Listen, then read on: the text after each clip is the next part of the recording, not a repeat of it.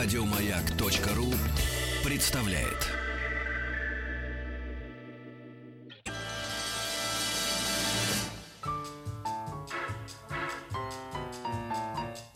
Научно-популярный радиожурнал. Кафедра.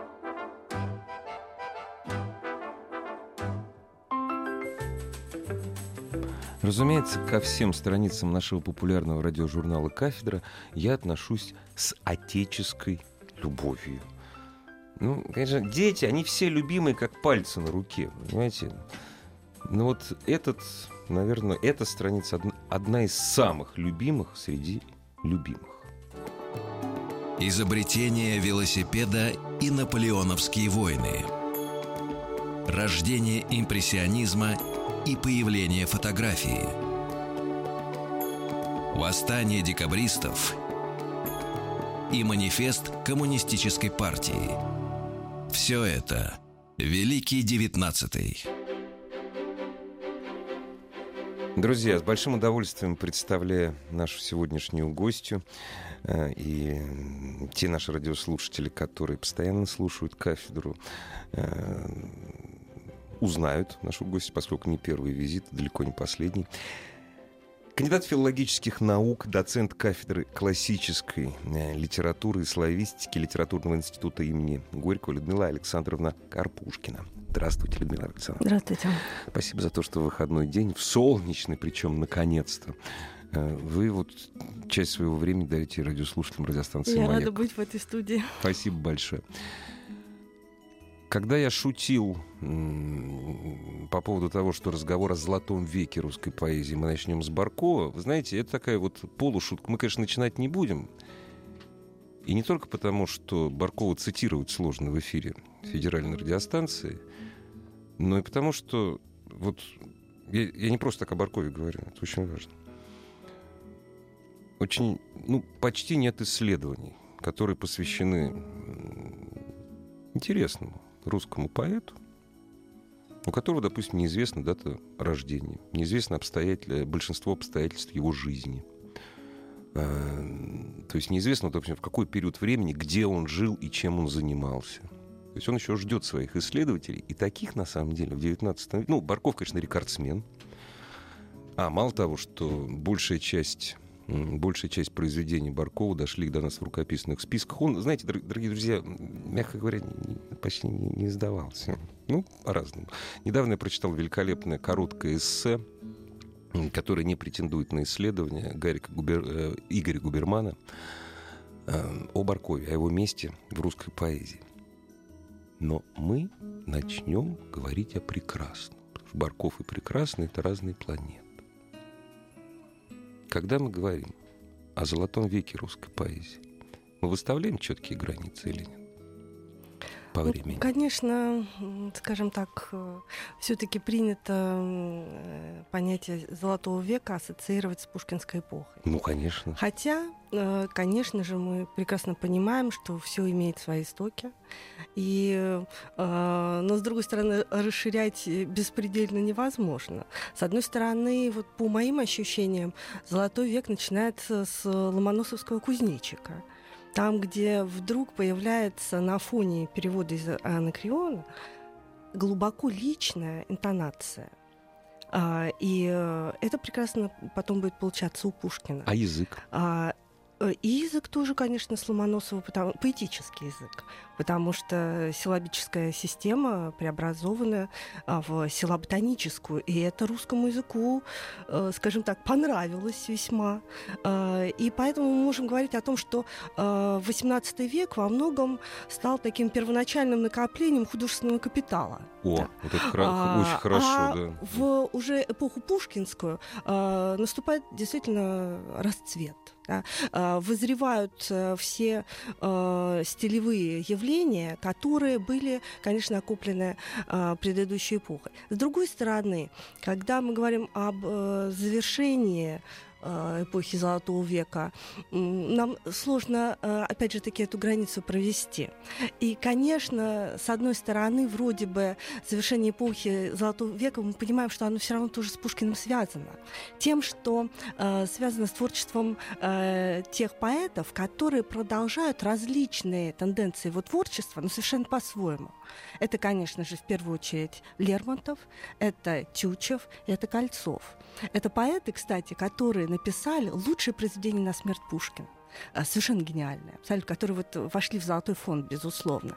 И они, каждый по-своему, Пушкина продолжают. Вот они как будто договаривают то, что он мог бы сказать, но уже э, э, не сумел. Но, с другой стороны, вот эти отзвуки пушкинской эпохи, они доходят и до Фета, и до Алексея Пушкина. Я все ждал, вот когда вот мы все-таки а, до Фета дойдем. Да, да, и отделить их от эпохи Серебряного века тоже сложно. Вот знаете, у Апухтина замечательная строчка «Жертвенник погас, но дым еще струится. Uh-huh, uh-huh, uh-huh. Знаете, вот это можно как раз сказать об э, эпохе Золотого века. А потом, э, кстати, Серебряный век, он будет центрироваться все равно на Пушкине.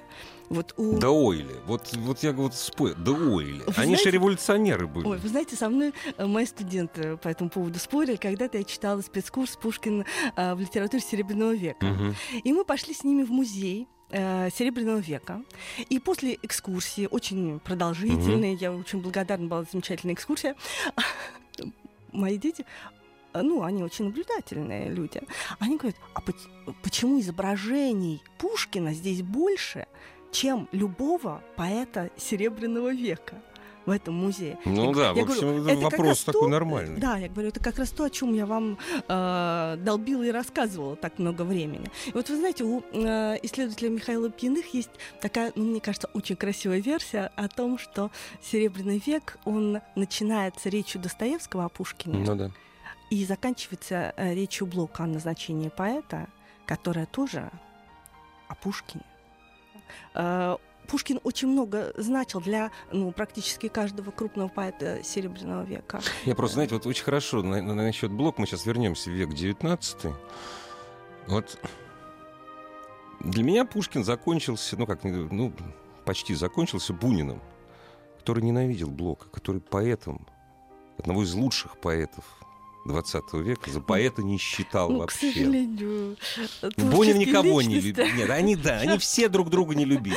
Нет, просто когда, понимаете, когда мы говорим о Серебряном веке, ну, вот здесь только временной охват, потому что во времена Серебряного века творил Бунин, во времена Серебряного века творил Маяк... Э, да, Бунин и Маяковский. Это вот... Тоже антагонист, безусловно. Да не то, не то слово. То есть это, реву... это революционное время было, это немножко другое. Ну да, нет, весь я не умру, в общем, оно пр- пр- Вы знаете, вот как раз, может быть, Пушкин была одним из тех редких исключений а, русских, ну и вообще писателей, угу. которые, а, ну, вообще был достаточно объективен в оценках своих э, и современников, и...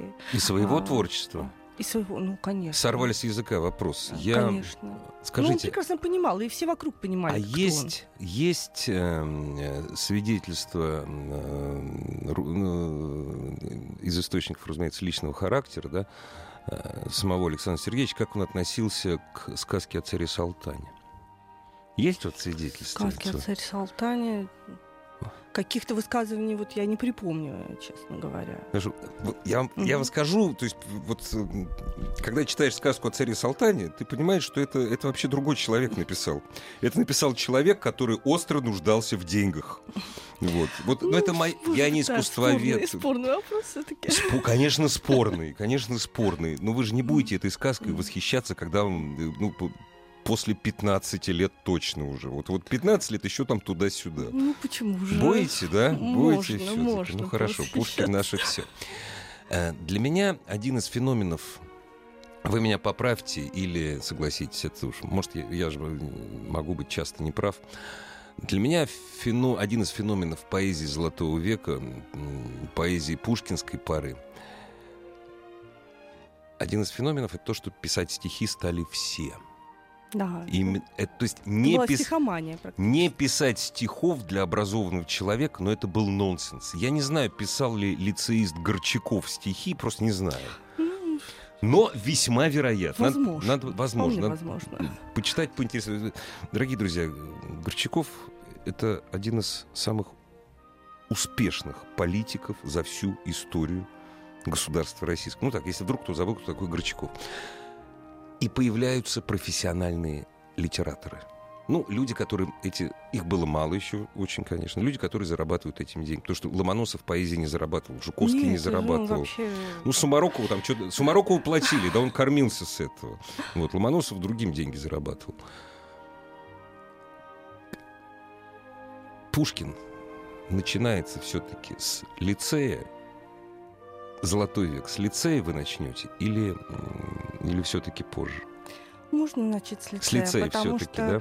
э, понимаете, вот когда есть у нас э, какие-то уже а, факты укорененные, Ага. да, которые мы воспринимаем как какую-то данность, уже не а, анализируя, а почему.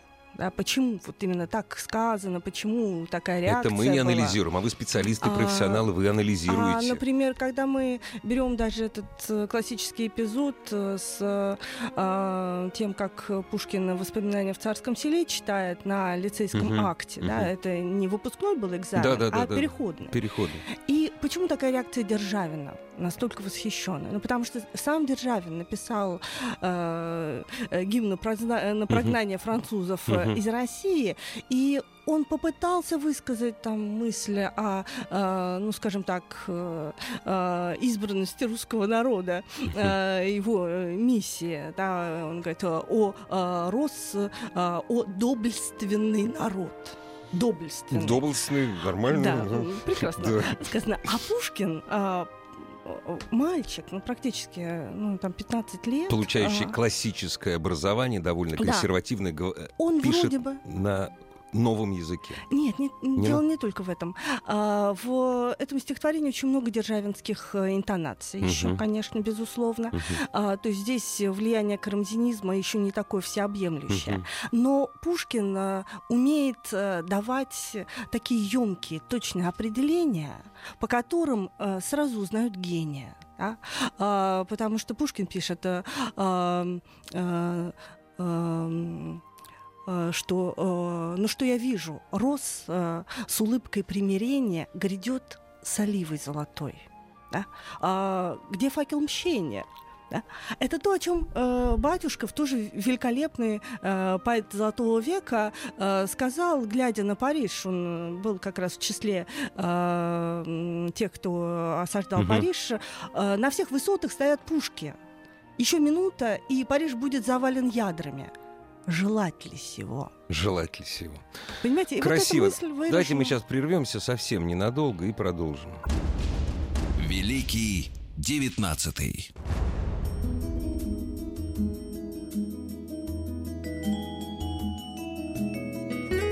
Кандидат филологических наук, доцент кафедры классической литературы и славистики Литературного института имени Горького Людмила Александровна Карпушкина сегодня у нас в гостях о золотом веке русской поэзии, который не ограничивается одним Александром Сергеевичем Пушкиным. Вот мы произносим такие имена, которые, казалось бы, на слуху, допустим, Батюшков, да, а Батюшков ждет своего изучения. Я говорю не о изучении исслед- исследователей, ученых, да, вас, филологов, славистов, а нашего изучения читателей. Нам в свое время, ну, просто на Пушкина так много отведено школьной программы, и все равно этого мало. Да, все равно мало. безусловно. Да. Так много, что на, что на Кольцова уже не остается. На Жуковского чуть-чуть осталось, на Кольцова не остается. А вот скажите, когда Пушкин стал, ну, назовем его профессиональным автором, это случилось довольно быстро после лицея, да?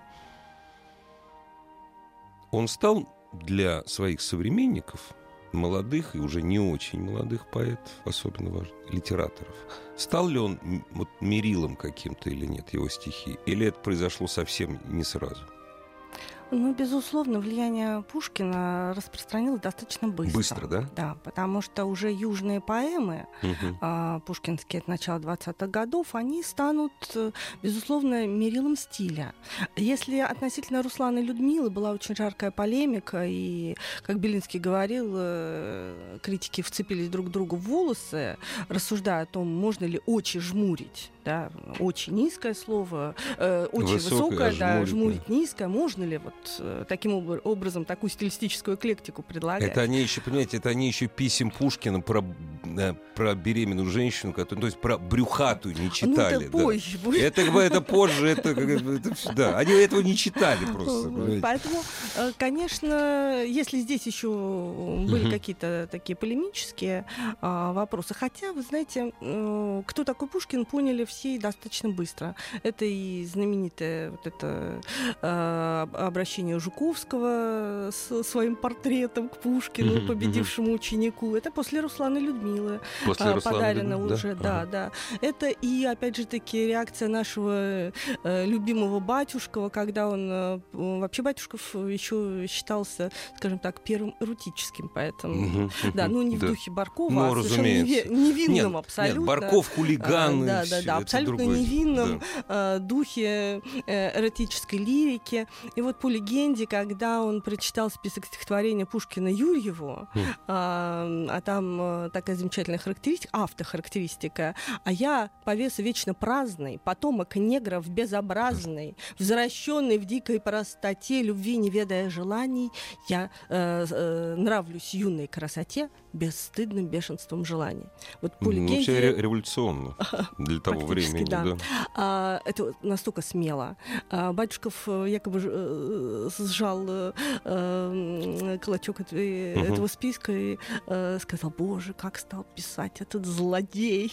Ну да. Он, он ту- он не мог сразу не же- оценить. Да, он сразу же понял, что и это поприще Пушкин так легко забрал себе. Да, и э, надо сказать, конечно, уже с э, конца десятых, э, с начала 20-х мгм. годов эпоха начинает э, центрироваться буквально на Пушкине. Хотя э, Пушкина еще сравнивают с многими э, лириками, сильными лириками. А с кем, вот интересно? Ну, с Боротынским, С конечно Боротынским, же. да? Да, да. Они, можно сказать так, долго идут нога в ногу, а, но Пушкин очень быстро, конечно, уходит вперед, потому на что... пол корпуса, А, на два нет, корпуса, Нет, не- на 10 нет. корпусов, да. Вы знаете, как Да. вот э, Белинский в 1934 году в литературных мечтаниях э, сказал, что в, 20, в начале 20-х годов э, э, сравнивали Пушкина с Боротынским. Но сейчас никто не поставит имени э, Боротынского рядом с именем Пушкина. Это было бы э, жестоко издеваться над Боротынским и не знать цены Пушкину. Ух ты, Да, не, а, не читал знаете, жесткая такая вроде бы характеристика, но с другой стороны, ну, объективно справедливая, потому что э, Боротынский безусловно, объективно один из сильнейших лириков э, своей эпохи, но по разнообразию да, по э, той творческой эволюции, которую проделал Пушкин, он, конечно, За, не за- может... за- э, за очень короткий срок. а, да, не может с, с ним сравниться. сравниться, потому что если мы почитаем те же самые поэмы Боротынского, конечно, мы почувствуем большую разницу, скажем так, а, вот в уровне художественных достижений. А Это равня- есть. равнялись ли... Ой, я сейчас... А, есть время про равнялись спросить. А Ну, понятное дело, что и Дельвик, э, и Кихельбекер восхищались своим другом. А вот они на него равнялись или нет? А, Конечно, равнялись, они не просто восхищались. Дельвик еще, там, по-моему, в лицейское время а, Пушкину посвятил стихотворение, Да. которое заканчивалось э, ну, э, феерией буквально. Не, ну А, это ладно, это друзья, там им по Нет, 15 а это, лет, там понимаете, 16. Дело в том, что это не был какой-то дружеский такой... э, Экивок. э, да, э, скажем так, аванс. Нет, просто в, в 15 лет, человек в 16, человек в поэзии разбирается, как правило, хуже, чем в 30, Нет, Дельвик был очень подкованным. Э, Он был одним из, э, э, ну, скажем так, людей, которые понимали, по крайней мере, поэзию э, очень тонко. Он был большим ценителем и знатоком поэзии. Вот. И если Дельвик сам, может быть, так прочно вошел в Золотой фонд благодаря э, Алябьевскому соловью, Ну да. и вообще там цикл Да, русские да, песни, да. сонетом, да, а, замечательным а, на античные а, мотивы произведением, а, то все-таки назвать его, скажем так, э, по Известный уровню, поэт да, 19 века. Да, друг, да, да. Александр, лицейский Да, друг да, э, да. Александр Сергеевич Пушкин. Кюхельбекер тоже как поэт не вошел. В общем, мы знаем, что он, ну как, он писал, много Да, писал. ну Кюхельбекер поразнообразнее. Разнообразнее А, все-таки. да, но а вы он, знаете, а вот он равнялся Кюхель- или нет? Он, же- он странный был Это человек. очень интересная история, потому что Кюхельбекер э, ведь был совершенно из другого литературного лагеря. Абсолютно. А, Это, как он э, сам называл, дружина славян. Он на Шишкова ориентировался, мгм. на совсем других авторов, но Как вот в конце- причудливо тасу- та- тасуется колода. Человек, человек с фамилией Кюхельбекер в дружине славян. в дружине славян, понимаете? Вот, Да, но в конце своей жизни, э, когда э, он будет рассуждать о своем стиле, он напишет э, в дневнике, что я заметил в стилистике, в механике своих стихов что-то пушкинское. Я всегда пытался от этого отходить. Он же об этом И говорил, что он, равно- хо- он не хотел следовать Да, ему. и да. все равно механически практически начинает воспроизводить какие-то стилевые качества пушкинской э, лирики. Признается в этом, честный был Честно. человек. при- э, Прервемся. Новости, новости спорта. Маяк.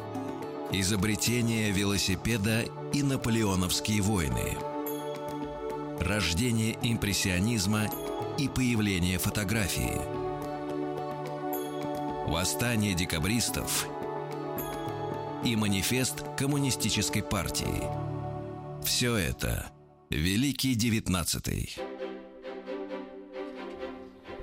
Дорогие друзья, о золотом веке русской поэзии вместе с кандидатом филологических наук, доцентом кафедры классической литературы и славистики Литературного института имени Горького Людмилой Александровной Карпушкиной. Я знаете, что заметил, Людмила Александровна? Вот что касается золотого века. Ну, мало того, что они все умерли. Глупая шутка абсолютно. Вот взять поэтов, которые остались на слуху. Мы вспоминали Батюшков. Пол жизни прожил в безумии. Настоящем, причем в черном безумии. Пушкин, Черная речка. Михаил Юрьевич. Прекрасный, молодой русский дипломат, великолепный поэт. Александр Сергеевич Грибоедов. Растерзан. Кстати, поэт хороший. Вот я, я к Грибоедову иду. Расти- растерзан толпой религиозных фанатиков. Ну, это, это что? Ро- э, Кюхельбекер. Безумно несчастная жизнь. Ну, вот, вот Вяземский, вот Вяземский, наверное, вот счастливую жизнь это такой, скажем так, э, метафизический вопрос, безусловно. Ну, А, не, я не а хочу вот- конспирологических теорий, но вот, вы знаете, ну, ну один, вы все один в один. Ну, Об этом, кстати, Ходосевич э, рассуждал мгм. в э, своей статье «Кровавая пища».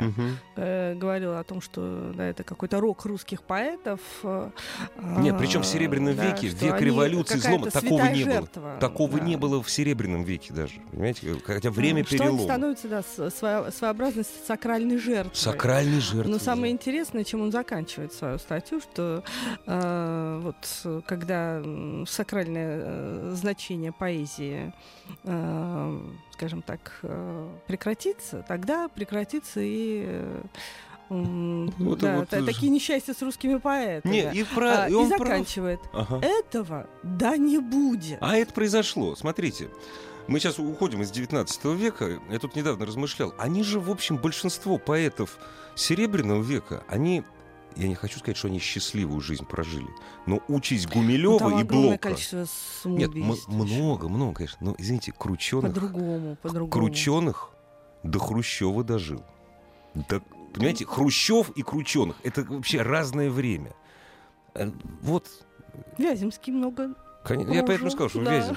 Как- Иван Алексеевич Бунин. Вечное изгнание, изгнание ну, ну, прожил до, до, до 200 лет, он дожил, понимаете? Сталина пережил. Вот. Я к чему говорю, что... Может, они сами что-то приближали, а? Ну, это понятное дело. Я не Ходосевич, на метафизику не претендую. Ну, вы знаете, здесь были совершенно разные обстоятельства, потому что, как вы справедливо э, сказали, кто-то действительно был и жертвой, да, безусловно. Тот же самый Кондратий Рылеев. Рыль... Да, Между прочим. Кстати, Рылеева я забыл, а, да, конечно. Замечательный Прекрасный поэт, поэт. замечательный, которого очень высоко ценил Пушкин. Да. и в котором Пушкин видел, ну, скажем так, э, э, ну, один из ориентиров в современной поэзии, потому что, когда он читает Войнаровского, например, э, Рылеевского, он говорит, эм, здесь появляется слог повествовательный, чего у нас практически в литературе еще нет. То есть он видит, что во многом Рылеев, ну, скажем так, э, практически в авангарде литературного процесса идет. И, например, тот же самый Войнаровский э, значительно повлияет на создание Пушкинской Полтавы. Мгм, Кстати, мгм. тоже до сих пор Ну да.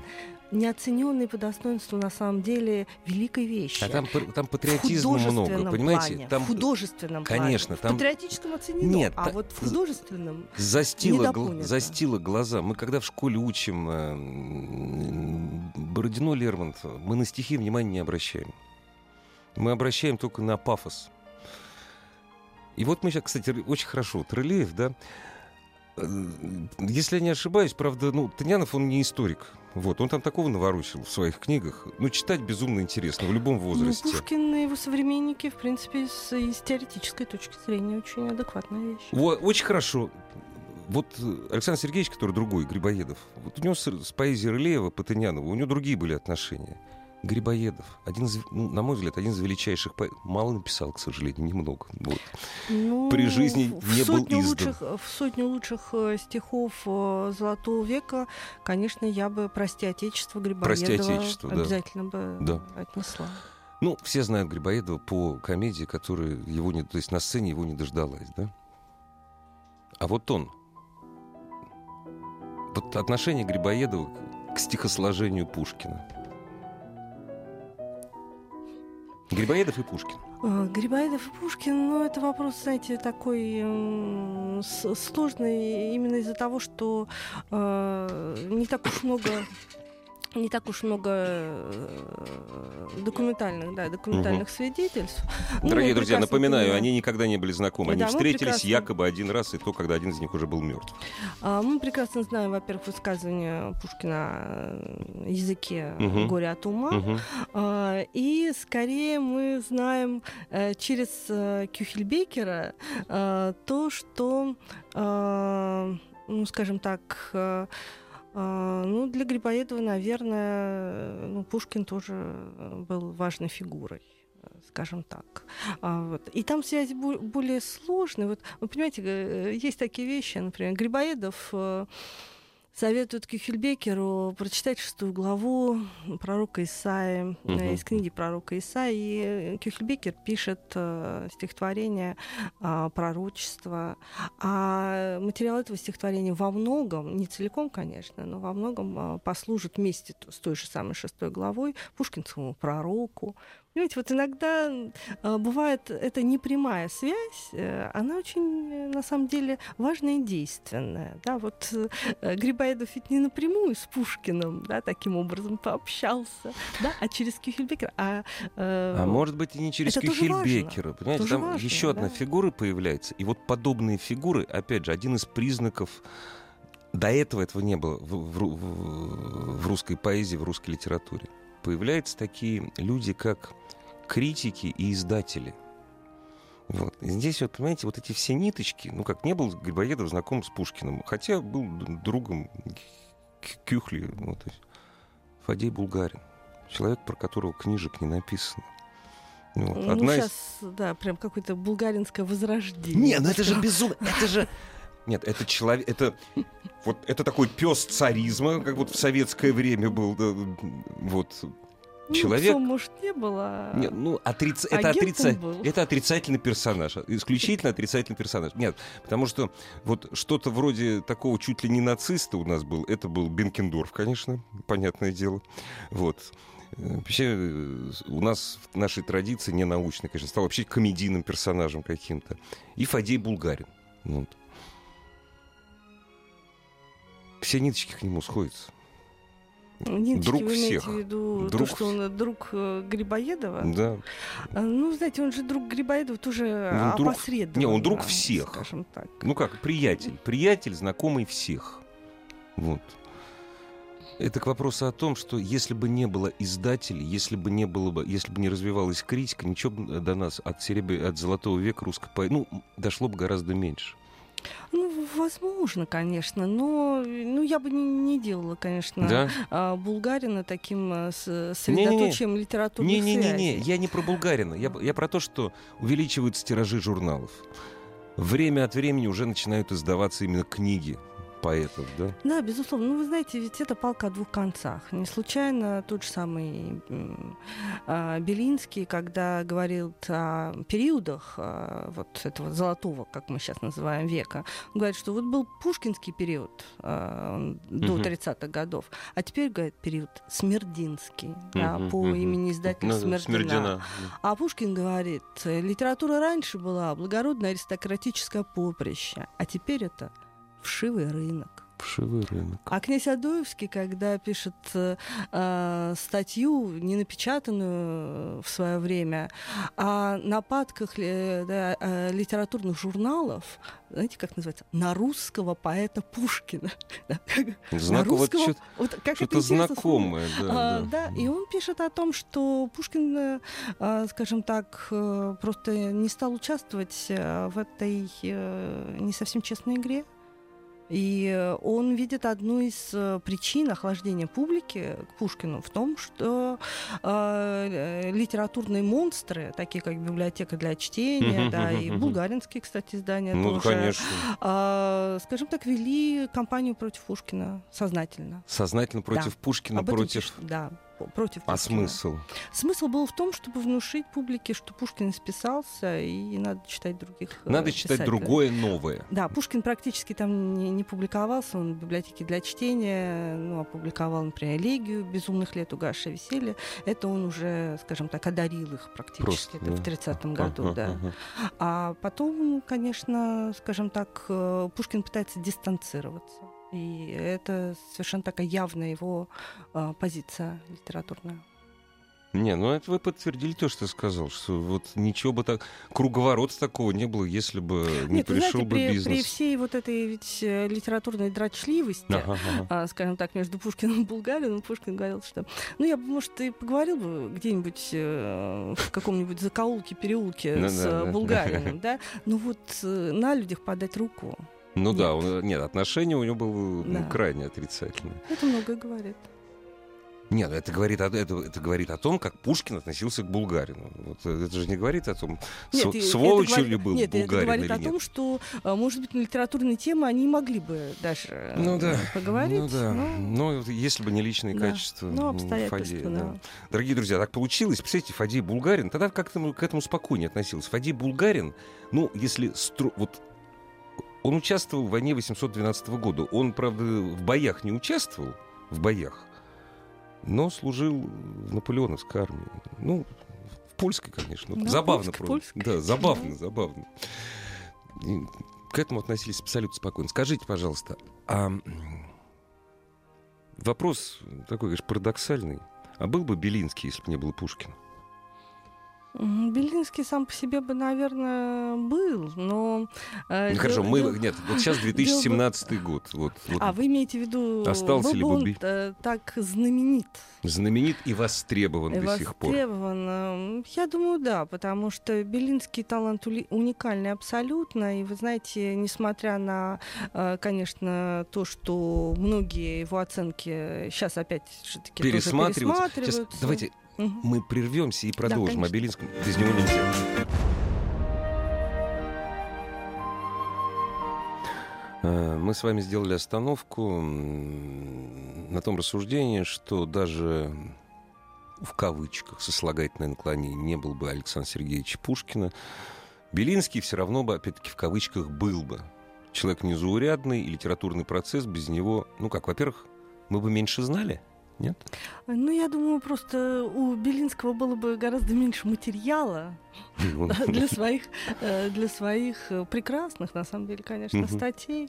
Вот. Но Пушкин, безусловно, это э, материал обогащающий творчество любого критика. И надо сказать, ведь Белинский свои лучшие работы написал после смерти. Пушкина уже, да.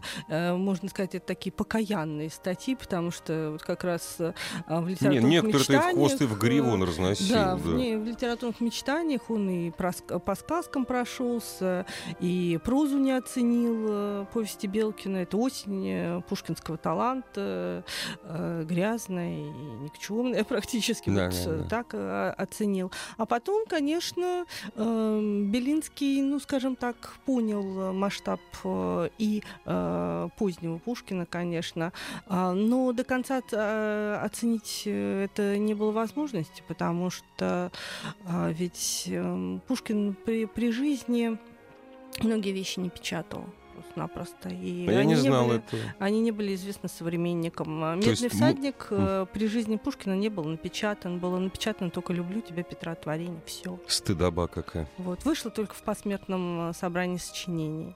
А Каменноостровский цикл, который сейчас нас восхищает, э, не был известен при жизни Пушкина. Стыдоба я сказал не то, что они не писали, а то, что я не знал, что они при жизни были. Я про себя стыдоба сказал. То есть, скажем так, Пушкина ведь некоторые воспринимали даже, э, скажем, тот же самый Писарев э, цитирует. Я ждал, когда до Писарева А, Да, дойдем. Писарев цитирует, но он что цитирует? Он цитирует памятник э, Пушкина в редакции Жуковского. Ну да, да, да, да, да. да. Да. Что прелестью живых стихов я был полезен. Ну, да. Или э, что вслед Радищеву восславил я свободу, как Ну сейчас да, мы да, можем вслед, по да, черновикам прочитать. Да? Прелесть Мы вообще какая. счастливые люди, на самом деле. Вот. Современники-то, конечно. Э, Вот мы счастливые люди, потому А, что мы, мы можем- счастливые Конечно, люди. потому что мы можем читать э, то, э, что реально было, да, и как реально это было написано. И э, оценивать э, со своей дистанции. Но это, это вы, ученые. Потому, э, у нас как раз не ученых, не исследователей, а простых читателей счастья-то мало. Потому как мы читаем Пушкина, а потом читаем Белинского обязательно. А Писарева мы не читаем. Я, кстати, между прочим, сочинение в восьмом, я не помню, в каком классе, вот, э, я получил три балла. Всегда пять получил. А потому что я на Писарева ссылался. Вот. Ну, Писарева, кстати, в советское время вроде по- почитывали очень Не, почи, не, почитывали Он активно, но это ан- антипод, антипод популярен. Белинского в оценке. Ну, не антипод, конечно. ну, То есть Ну, в школе- конечно, статья Пушкина-Белинский, да, она всех. там, Это вот, да, да, вот. конечно. вот. это вам проще Пушкина, и исследователя. Белинского, конечно, Да. Это вам проще исследователя, мы- а мы, мы должны продираться, не знаю, ну, через стихи, в конце концов. Последний вопрос, э, коль скоро э, вот последняя наша часть посвящена уже исключительно Александру Сергеевичу. Отношение к маленьким трагедиям у современников. А, Ну, знаете, маленькие трагедии, они ведь, опять же таки, э, ну, скажем так, во-первых, они не ставились. Они, не- нет, нет, как а вот, текст. во-вторых, они публиковались, опять же таки, что-то было опубликовано, что-то нет. Нет, что-то И он оценить, читал. Э, Да, оценить э, по достоинству современники не могли. Они даже не имели, ну, скажем так, э, какого-то жанрового регистра, Вот чтобы это понять. Я поэтому и Ведь спросил. даже, даже что Бориса что. Годунова, э, который хоть там через пять лет ну, был Мгм. опубликован, а, публика не поняла. Это был, это был слишком сложный, а, слишком, ну, скажем так, невозможный для простого восприятия публики жанр. Да? И Полтаву, кстати, ведь не поняли. Знаете, э, Даже удивительно, удивительно, но и Полтаву не поняли. А, те критические э, придирки, э, которые звучали в адрес этой поэмы, просто, знаете, потрясают на самом деле. Ну, это, кстати, очень интересная, так- ну, отдельная тема. Да, вот это я поговорил о Полтаве, о Полтаве тогда, о Полтаве современном. Ну, понимаете, начнешь говорить о Полтаве, сразу притянут к современным политическим событиям. Вы знаете, можно Я даже не пошутил. привлекая. Да как нельзя? Это же конспирологическая теория Все сразу. станет, все станет ясно само собой. Да? Да. Надо только, понимаете, надо не забывать, дорогие друзья, что Александр Сергеевич Пушкин человек, который парил над миром, а, вот над всей человек планеты, никогда не выезжал за границу Российской империи. Это тоже, кстати, отдельная история. И, наверное, последний вопрос. Мы сейчас Пушкина убираем. Вы называете трех поэтов золотой пушкинской поры. Э, хотите очень известных, хотите не очень. Которых неплохо бы прочитать молодому человеку или не очень молодому, которых ну, хочет заняться самообразованием. Ну, конечно же, если еще это не в активе не, а батюшков. Мы о вашем ку... батюшков. Батюшков, угу. конечно же, если это еще не ну, в активе. Конечно, я это Боротынский и Языков. Все-таки Языков, да? Да, это очень мощный поэт, очень интересный оригинальный. Понимаете, когда э, читаешь э, в 21 веке «Ночного неба президент, луна сияет золотая», угу. понимаешь, что это что-то невероятное совершенно для того времени. Очень интересный. А они, кстати, понимали Языкова, нет? А Языкова очень ценили. Да, другое дело, что Google потом напишет, что ну да, все-таки Языков больше обещал, чем сумел осуществить. Кстати, в отличие от Гоголя, наверное, ничего не обещал. Дорогие друзья, ну просто в качестве справки поинтересуйтесь, какое влияние на э, Николая Васильевича оказал. Э, это не поэт, оказал Александр Сергеевич. Причем совершенно разных Кстати, вещах. Гоголь тоже как поэт начинал ведь. Я, я, только, я, только, я ни разу не читал его как поэт. О, а знаете, осталось ну, что-то? Э, ну, Ганский а, а, точно, это же спецпир. Да. Он же ну, юный такая, был, да. Ну, забавная очень Юношеская вещь, такая забавная штучка. вещь, да. Ну, вы знаете, вот э, мне приходило в голову то, что э, Гоголь и Тургенев, они оба начали как uh-huh, поэты, uh-huh, uh-huh. стали великими прозаиками, uh-huh. но при этом остались поэтами. А это Тавлатов говорил, что хороший поэт, ну, правда, Гоголь не стал хороший поэт, всегда хороший прозаик. Приводил пример капитанской дочки. Спасибо огромное. Людмила Александровна Карпушкина была у нас в гостях. Если попросим, надеюсь, придет еще побеседовать. С удовольствием. Дорогие друзья, оставайтесь на частотах радиостанции «Маяк». Пока. Еще больше подкастов на радиомаяк.ру